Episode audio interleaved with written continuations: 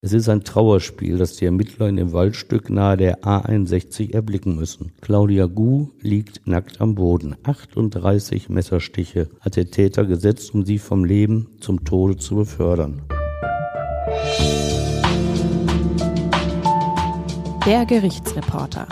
Spektakuläre Verbrechen aus NRW. Ein Podcast der WAZ.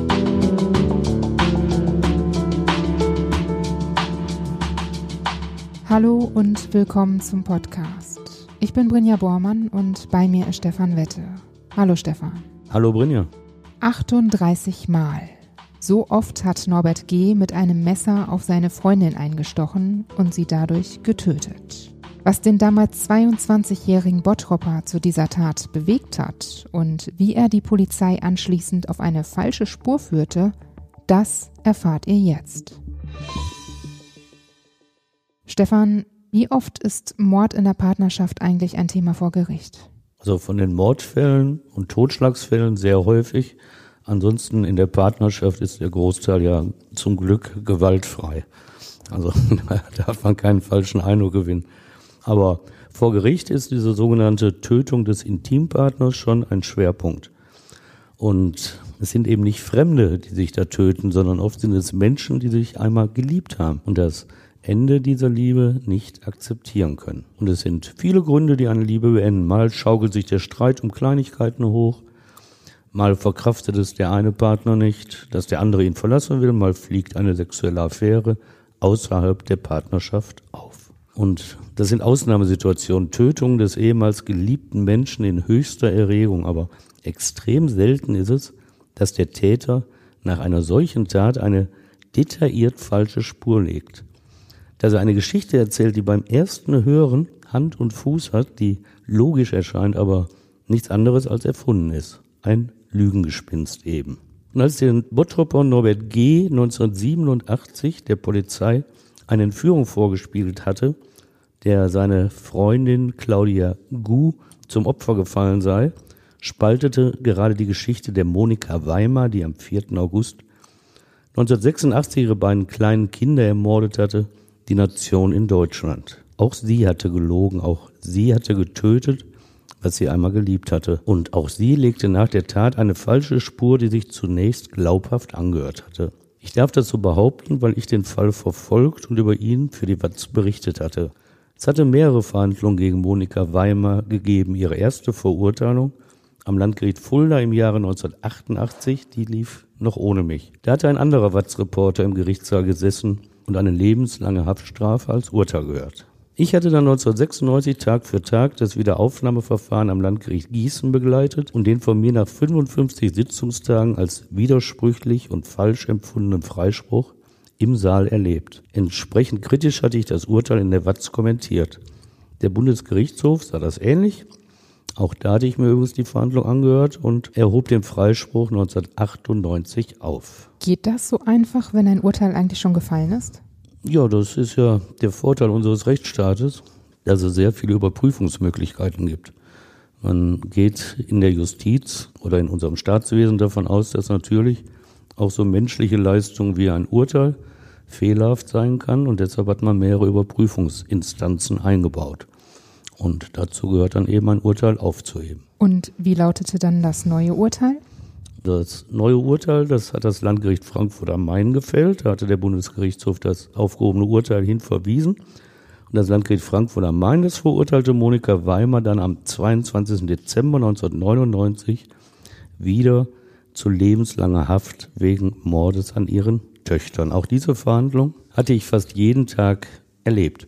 Verwundert war ich wirklich, wie bei einer derart eindeutigen Indizienlage so viele Menschen auf der Seite der mordenden Mutter gestanden hatten, in der Öffentlichkeit gestanden hatten. Was genau ist denn damals eigentlich passiert? Ja, überall redeten damals die Menschen darüber, ob die aus einer hessischen Kleinstadt stammende Monika Weimer ihre kleinen Töchter Melanie und Carola, sieben und fünf Jahre alt, ermordet hatte, oder ob es doch ihr Ehemann Reinhard war. Die beiden Mädchen waren verschwunden eines Samstagmorgens und zunächst hatte sich Monika Weimer an der Suche nach ihren Kindern beteiligt. Das war Anfang August 1986. Und erst als sie selbst wegen zahlreicher widersprüchlicher Aussagen Wochen später, nämlich Ende August, in Untersuchungshaft kam, da erst entschloss sie sich, ihren Ehemann Reinhard, den Vater der beiden Mädchen, als Täter zu belasten. Und auch er kam damals kurzzeitig in Urhaft. Voller Emotionen diskutierten die Bürger und es war wirklich ein öffentliches Thema damals, wer denn nun der Schuldige war. Ein wahrer Justizmarathon ergab nach Jahren, dass Monika Weimar, die Mutter zu lebenslanger Haft, wegen zweifachen Mordes verurteilt wurde. Es gab zwar keinen eindeutigen Beweis, aber die erdrückende Zahl belastender Indizien ließ eigentlich keinen Zweifel an ihrer Schuld zu. Ein Richter des Landgerichts Fulda, das Monika Weimar zuallererst verurteilt hatte, der sprach mal von 50 Indizien, die ihre Schuld belegt hätten. 50 Indizien, das klingt aber viel. Ja, und dann sagt die Rechtsprechung auch, wenn so viele Indizien, also den Unterschied, der ist dir ja bewusst mittlerweile, ist ja ein Beweis, ist nicht zu widerlegen. Das gibt es keine andere Möglichkeit. Indiz gibt es immer noch theoretisch eine andere Möglichkeit. Aber die Rechtsprechung sagt, wenn eine Reihe von Indizien zusammenkommt, dann kann das kein Zufall sein, dann kommt das einem unwiderlegbaren Beweis nahe oder identisch. Aber zurück ins Ruhrgebiet, zu einem anderen Täter, der tötete, was er geliebt hatte und der eine falsche Spur gelegt hatte. Norbert G. und Claudia Gu stammen beide aus Bottrop. Die 18-Jährige absolviert 1987 eine Ausbildung in einem Bottropper Reisebüro. Ihre Eltern, aber auch Freunde beschreiben sie als sympathische, fröhliche und aufgeweckte junge Frau. Ein Foto, mit dem die Polizei anfangs nach der vermissten Claudia Gu gesucht hatte, zeigt eine lachende Frau mit dem für die 1980er Jahre so typischen Lockenkopf. Kennt ihr schon unsere True Crime Seite Akte NRW? Hier gibt es spannende Berichte zu Kriminalfällen aus der Region, wie der Geiselnahme von Gladbeck 1988. Und natürlich erfahrt ihr auch, was aktuell in NRW und den Gerichten passiert. Außerdem findet ihr auf Akte NRW Sonderfolgen unseres Podcasts, zum Beispiel über die Entführung des Babys von Flugpionier Charles Lindbergh. Schaut gerne mal vorbei auf watz.de slash akte-nrw. Den Link findet ihr auch in den Show Notes. Jetzt geht es weiter mit dem Fall. Wie hat sie denn Norbert G. kennengelernt? Auf einer Tanzparty, so nannte man das früher, also in meiner Jugend, bei dir heißt das ja anders, nämlich. Club, Disco, was sagt man noch dazu? Tanzparty klingt aber auch nett. Ja, ne? also auf einer Tanzparty hatte sie etwas über ein Jahr vor ihrem gewaltsamen Tod Norbert G. kennengelernt. Sie hatte noch nicht viel Erfahrung mit einer engeren Beziehung. Norbert G. soll ihr erster Freund gewesen sein. Aber die beiden verstehen sich offenbar sehr gut. Sie machen gemeinsam Urlaub in Italien und reden über die Zukunft. Norbert G. ist nach eigenen Worten eher abwartend in dieser Beziehung. Er spricht später davon, vor festen Bindungen Angst entwickelt zu haben. Er sei schon zuvor mit mehreren Mädchen zusammen gewesen das hatte der 22-Jährige in Vernehmung erzählt, aber oft von ihnen enttäuscht worden. Das habe er diesmal vermeiden wollen, habe sich deshalb eher distanziert gezeigt. So sagt er, aber er erzählt das erst, als seine Freundin schon tot ist. Ebenso ist es natürlich möglich, dass sie ihn verlassen und er das nicht hinnehmen wollte, dass er eben nicht distanziert war, sondern sie nicht gehen lassen wollte. Und das später bei der Polizei halt anders darstellte. Wir haben nur seine Aussage, sind allein auf seine Version der Beziehung angewiesen. Claudia Gu hätte vielleicht anderes erzählt als er.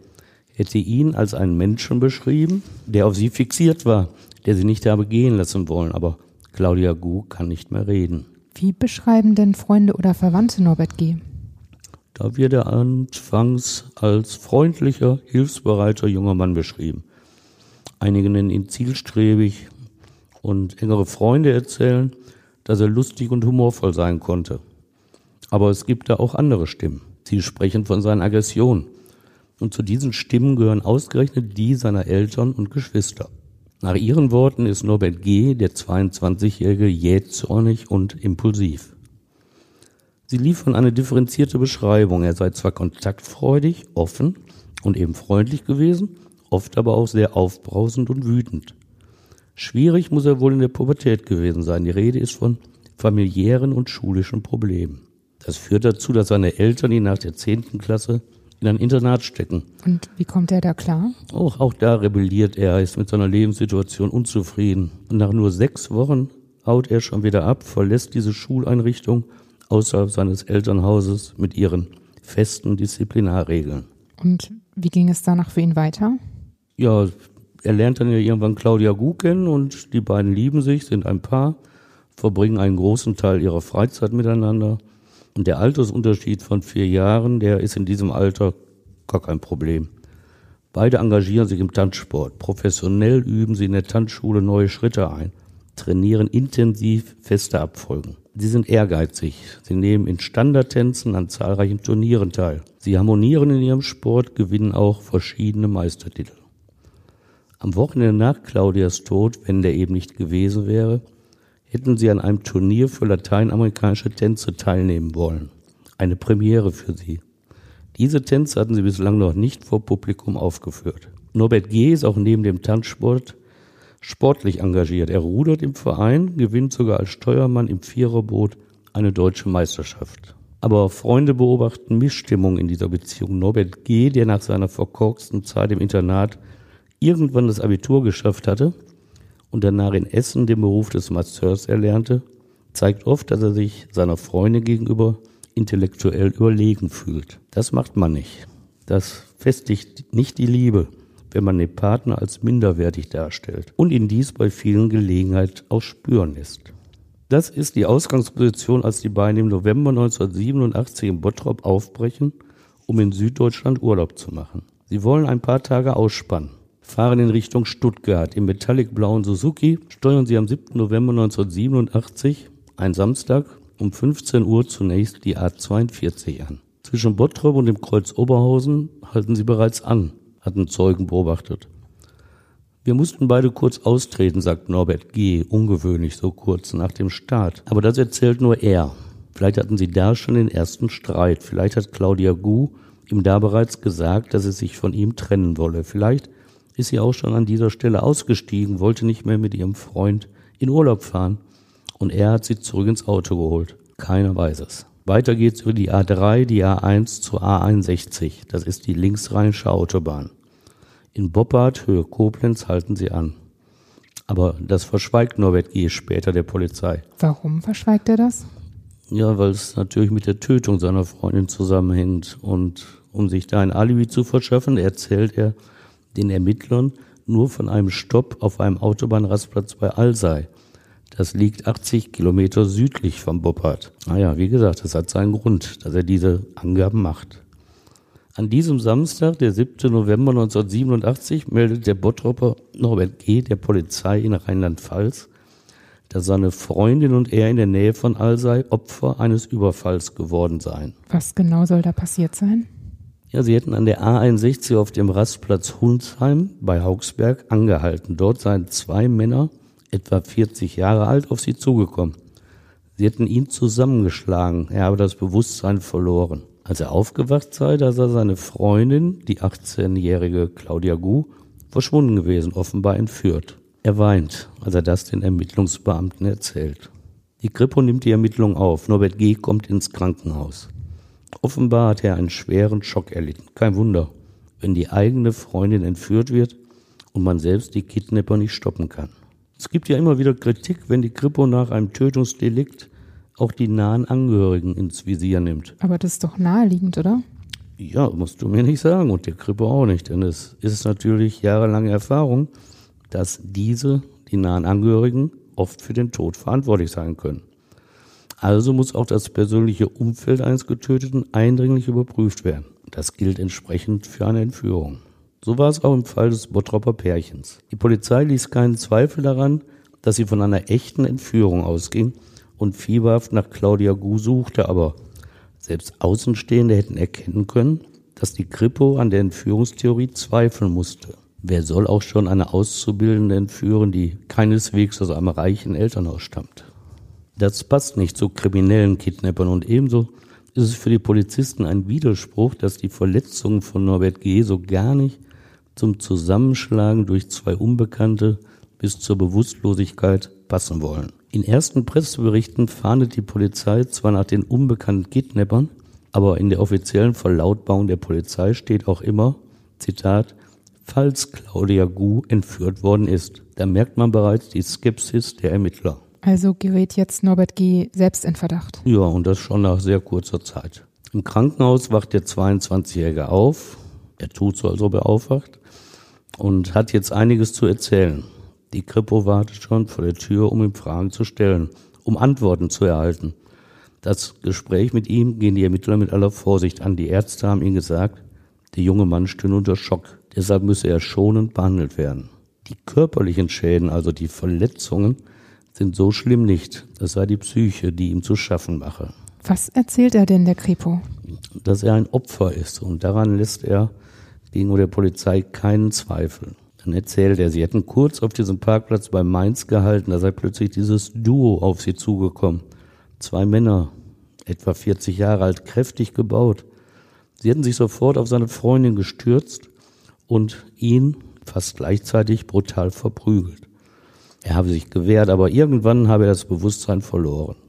Dann weint er wieder. Als er wieder wach geworden sei, zählt er weiter, habe er vergeblich nach Claudia Gu gesucht, doch sie war weg, sagt er. Nach 18 Uhr sei der Überfall erfolgt. Das kann er dem Beamten auch ganz sicher als Tatzeit angeben. Und dass er verzweifelt sei, versichert er dem Beamten. Die Polizei beginnt zu suchen nach der 18 Jahre alten Auszubildenden aus Bottrop. Die Ermittlungsbehörde hat mittlerweile auch die Eltern der jungen Frau informiert. Noch in der Nacht ihres Verschwindens suchen die Fahnder nach der 18-Jährigen. Die Kripo Alzey, unterstützt vom Landeskriminalamt Rheinland-Pfalz, zieht das komplette Register. Hubschrauber steigen in den nächsten Stunden auf, suchen aus der Luft nach Spuren der jungen Frau. Am Boden durchkämmt eine Hundertschaft der Polizei das Waldgebiet, in dem die Polizei den Leichnam von Claudia Gu vermutet. Und finden Sie Claudia? Nein, sie finden sie nicht. Was sie weiterfinden, sind erhebliche Zweifel zu diesem Zeitpunkt an der Entführung. Wie bereits gesagt, es ist ja keine wohlhabende, keine reiche Frau, diese 18-Jährige. Wer soll sie entführen? Oder gibt es wirklich zwei Sextäter, die zusammen die Entführung einer jungen Frau geplant haben, um eigene Sexwünsche zu erfüllen? Unwahrscheinlich, dass diese auf ein Zufallsopfer auf einem Autobahnparkplatz hoffen und warten. Für erfahrene Kriminalpolizisten ist es Routine, sich Gedanken über die Angaben des jungen Mannes zu machen. Da ist das Bauchgefühl der Ermittler. Wenn der 22 Jahre alte Bottropper Norbert G. nur so vage Angaben zur Person der beiden Entführer macht. Eine Allerweltsbeschreibung ist das, die er liefert. Und verliert man wirklich das Bewusstsein bei den Verletzungen, die Norbert G. aufweist. Auch die behandelnden Ärzte in Rheinland-Pfalz hegen ihre Zweifel und teilen das den Beamten mit. Schnell werden Kontakte zur Bottropper Polizei aufgebaut. Kennt ihr die beiden? Was sind das für Typen? Die Bottropper ermitteln, vernehmen Verwandte und Freunde. Sie hören schnell, dass es auch immer Spannungen zwischen Norbert G. und Claudia Gu gegeben hatte. Die Zweifel wachsen, aber während die Hubschrauber immer noch das Gebiet um den Rastplatz bei Alzey absuchen und die Polizei das Waldgebiet durchkämmt, wagt es noch kein Ermittler, den Verdacht gegen Norbert G. offen auszusprechen. Denn der letztendliche Beweis gegen den jungen Mann und seine Angaben, der fehlt. Gibt es denn keine richtigen Hinweise, die weiterhelfen? Nein, erstmal nichts. Also wir wissen jetzt an Fakten nur Samstag, 7. November, sie wird entführt. Das wissen wir nur, weil ihr Freund das sagt. Und die mittlerweile auf das gesamte Bundesgebiet ausgedehnte Fahndung, die bringt auch Keinerlei Erfolge, kein Hinweis. Und seltsam auch die Entführer, die melden sich nicht, die stellen keine Forderung. Mittlerweile hat auch die Bottroper Kriminalpolizei eine Sonderkommission eingerichtet. Die Beamten fahren nach Koblenz, tauschen sich dort mit ihren Kollegen aus. Noch am Mittwoch, 11. November 1987, steht in der Bottroper Lokalausgabe der Watz, dass die Ermittler im Dunkeln tappen, keine Spur haben, die Erfolg verspricht. Tatsächlich haben sie nicht einmal den Hauch davon. Das frustriert die Beamten doch bestimmt. Ja, und zwar die Ermittler in Bottrop und Koblenz. Der Frust sitzt wirklich tief. Denn jeder von ihnen weiß auch, dass bei derartigen Fällen es immer schwieriger wird, wenn es in den ersten Tagen keinen Tatverdächtigen gibt. Doch wieder einmal, wie so oft in der Kriminalgeschichte, kommt den Fahndern Kommissar Zufall zu Hilfe. Denn Soldaten der Bundeswehr veranstalten am 11. November 1987, vier Tage nach dem Verschwinden der jungen Bottropperin, in einem Waldgebiet bei Boppard am Rhein eine Übung. Die Gegend liegt etwa 80 Kilometer nördlich von Alzey, wo Claudia Gu angeblich gegen 18 Uhr verschwunden ist. Die Soldaten schwärmen aus, durchstreifen das Waldgebiet. Plötzlich stoßen sie auf eine Leiche. Sie machen Meldungen bei ihren Vorgesetzten. Kripo und Staatsanwaltschaft in Boppard untersuchen den Leichenfund. Schnell kommen sie darauf, dass es sich offenbar um die verschwundene Claudia Gu handeln muss. Es ist ein Trauerspiel, das die Ermittler in dem Waldstück nahe der A61 erblicken müssen. Claudia Gu liegt nackt am Boden. 38 Messerstiche hat der Täter gesetzt, um sie vom Leben zum Tode zu befördern. Eine Chance hatte die junge Auszubildende kaum. Zitat, die Ausführung der Tat lässt auf eine starke Emotionshandlung schließen. Das sagt der Sprecher der Koblenzer Staatsanwaltschaft nach dem Fund der Leiche. Und jetzt rückt Claudias Freund Norbert G. wieder verstärkt in den Mittelpunkt der Ermittlung. Die Polizei geht routinemäßig vor, belügt zunächst sogar die Öffentlichkeit. Denn in ihrer Pressemitteilung nach Entdecken der Leiche heißt es, der Leichnam sei vollständig bekleidet gewesen. Das ist offenbar falsch. Darf die Polizei das eigentlich, also die Öffentlichkeit anlügen? Nee, das darf sie nicht. Also ich verstehe die Motivation dahinter. Es geht um Täterwissen. Die Kripo teilt der Presse oft nur spärlich Informationen über einen solchen Fall mit. Sie will damit verhindern, dass Trittbrettfahrer, die es in fast jedem Fall gibt, mit einem falschen Geständnis die Ermittlungen behindern. Klar, und wenn du zum Zustand der Leiche, ob die nackt oder bekleidet ist, falsche Angaben machst, dann ist logisch, dass du ein Trittbrettfahrer bist. Und deshalb ist diese spärliche Information auch legitim im Verhältnis Polizei und Presse dass so Details nicht genannt werden. Wenn die Polizei es also offen lässt, ob das Opfer erstochen oder erschlagen wurde. Nur so lässt sich das echte Geständnis feststellen. Was aber gar nicht geht, ist diese Taktik der Koblenzer Polizei vor über 30 Jahren. Die Behörden dürfen nämlich die Presse nicht belügen. Denn das führt dazu, dass die Medien nicht mehr an einer vertrauensvollen Zusammenarbeit mit der Pressestelle der Polizei interessiert sind. Und wenn das Vertrauen zerstört ist, dann bekommen in den Medien Gerüchte, Gerede, Spekulation einen Stellenwert, der die Ermittlungen sicherlich erst recht behindert. Derartige Lügen liegen also auch nicht im Interesse der Polizei. Gibt es denn jetzt, nachdem Claudia gefunden wurde, Hinweise, die weiterhelfen? Jetzt geht die Ermittlungsroutine los und die bringt auch schnell Erfolg. Denn der Leichnam wird von der Rechtsmedizin in Mainz untersucht und die liefert schnell den ersten handfesten Beweis gegen Norbert G. Er hatte ja behauptet, dass seine Freundin und er am 7. November um 18 Uhr überfallen worden seien. Die Obduktion hat aber ergeben, dass Claudia Gu schon vor diesem Zeitpunkt tot war. Nur einen Tag nachdem ihre Leiche gefunden wurde, nehmen die Ermittler den Bottropper fest. Sie werfen ihm vor, Claudia Gu umgebracht zu haben, doch er lässt sich von der Festnahme nicht beeindrucken bestreitet die Tat ausdrücklich und hält an seiner Erzählung fest, sie seien Opfer brutaler Entführer geworden. Die Ermittlungen gehen weiter. Mit öffentlichen Aufrufen versucht die Polizei, Zeugen zu finden, um die Fahrt vom Bottrop nach Alzey in Rheinland-Pfalz zu rekonstruieren. Sie interessiert sich auch dafür, ob jemand am 7. November in der Nähe der A61 Ausfahrt Pfaffeneck, wo die Leiche gefunden wurde, oder am angeblichen Ort des Überfalls bei Alzey Beobachtungen gemacht hat. Parallel gehen die Vernehmungen von Norbert G. weiter. Am Sonntag, 15. November 1987, ist es soweit. Norbert G. gibt auf, beendet sein Leugnen und gesteht die Tat. Ja, er habe Claudia Gu getötet. Immer wieder habe er mit einem Küchenmesser auf seine Freundin eingestochen. Warum er das Messer dabei hatte, fragt die Kripo ihn. Ja, das liege immer im Auto, antwortet er. Das liege immer im Auto? Bei dir nicht? Nee. Nein? Was sagt er denn eigentlich zu seinem Motiv? Ja, so, so genau äußert er sich da nicht. Er bleibt es vage.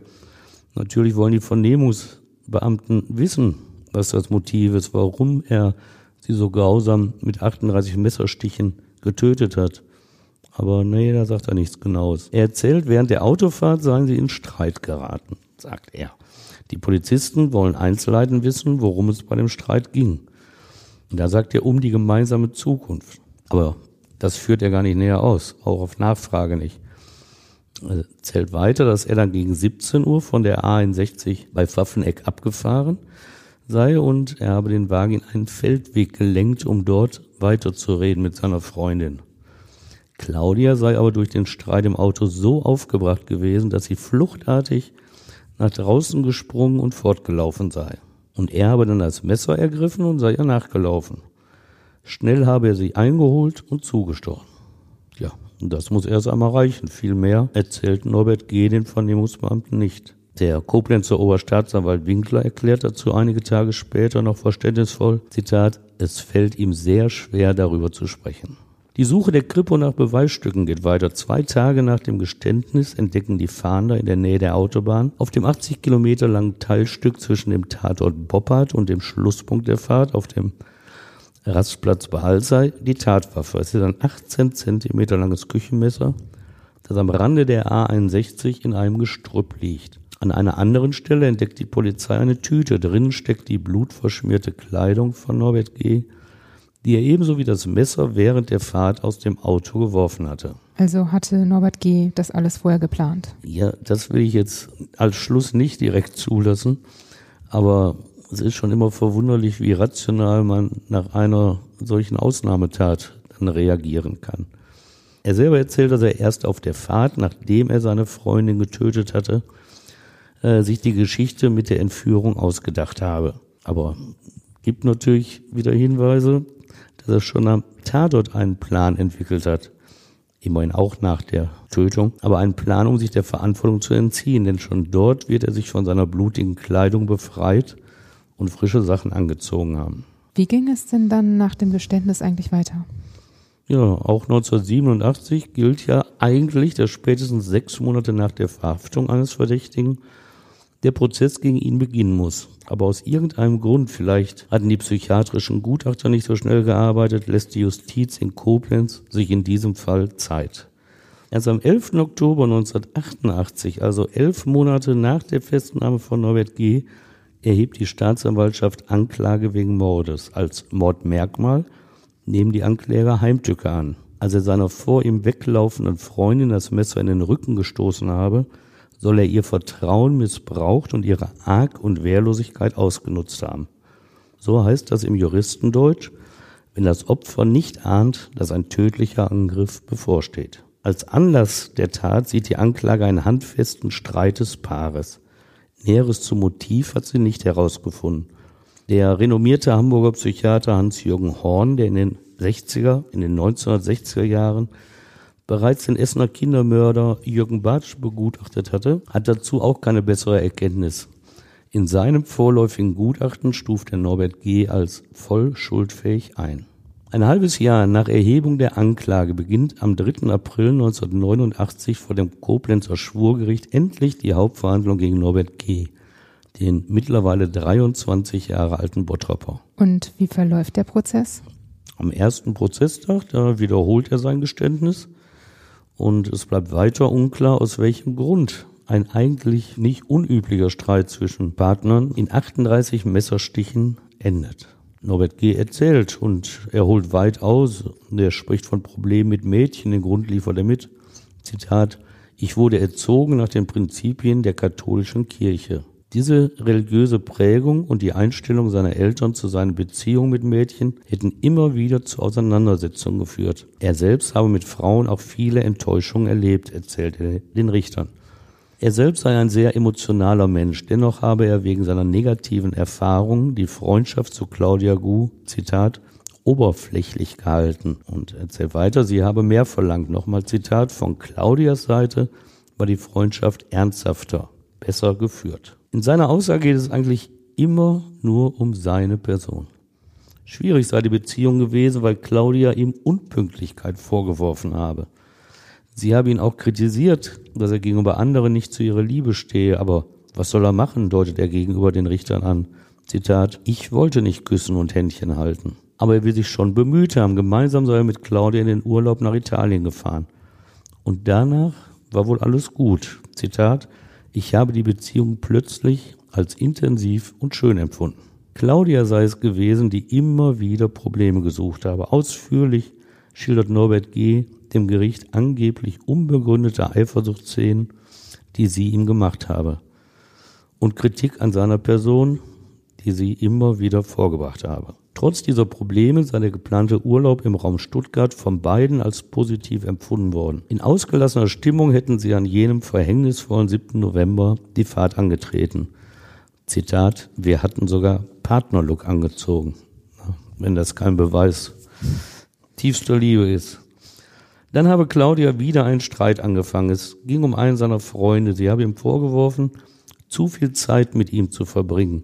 Das mache ihre Beziehung kaputt. Beleidigungen und Schimpfworte seien gefallen, so erzählt er. Und mittlerweile war er schon von der Autobahn abgefahren, um, Zitat, in Ruhe zu diskutieren. Da sei Claudia plötzlich raus aus dem Auto, er hinterher. Übrigens nicht ohne zuvor Handschuhe anzuziehen und das Messer zu ergreifen.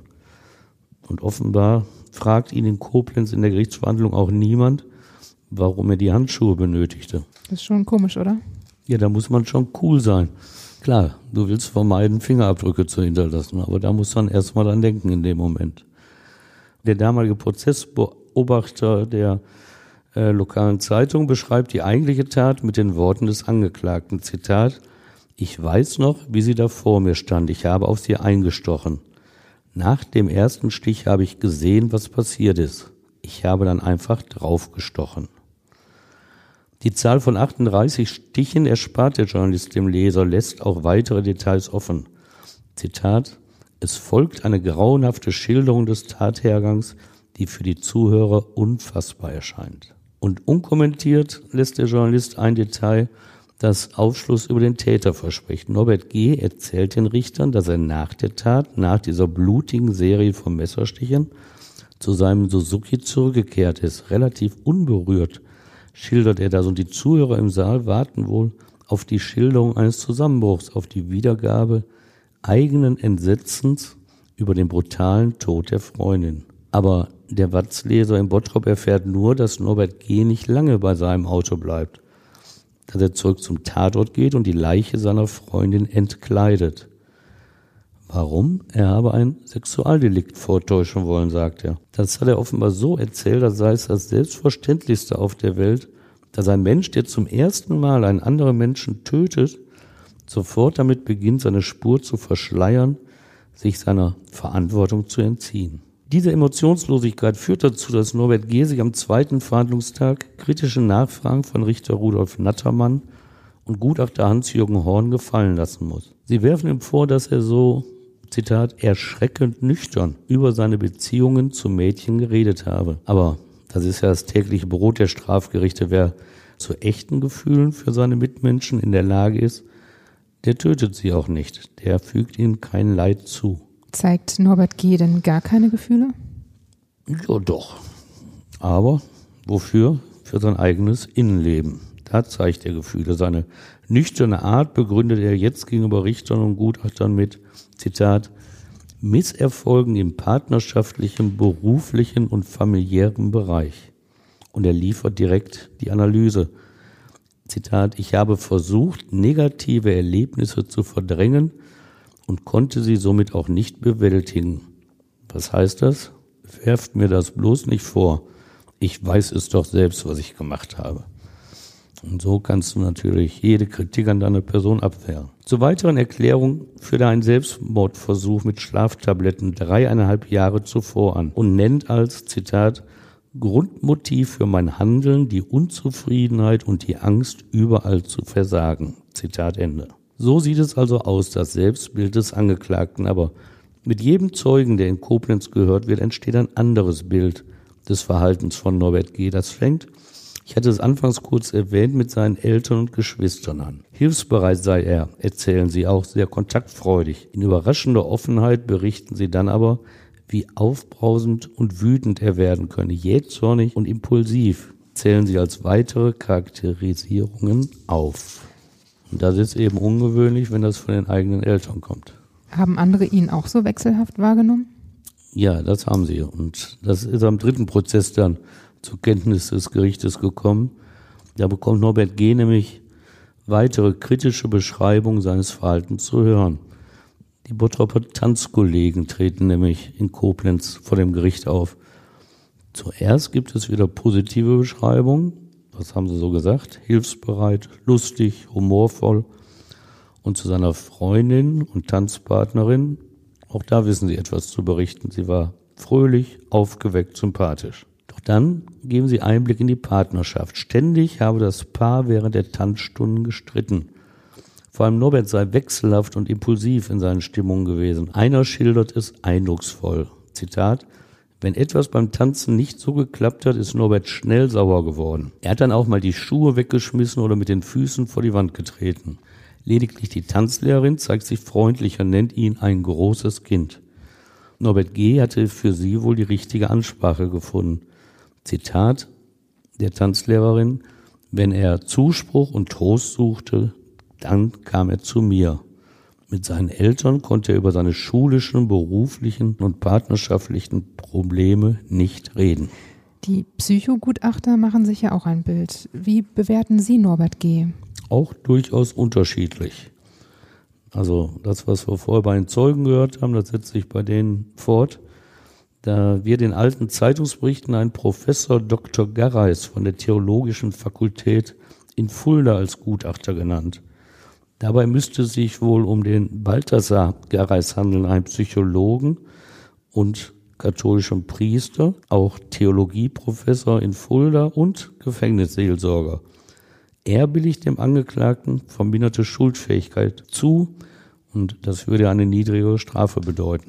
Die Tat sei nämlich das Ergebnis eines, Zitat von Engereis, angestauten hochgradigen Affektes. Stress im Beruf und Familie sowie ein Hochpushen von Emotionen hätten vor Antritt der Urlaubsfahrt zu einem starken Aggressionspotenzial geführt. Der Streit im Auto habe dazu geführt, dass der Bottropper endgültig die Kontrolle über sich verloren habe.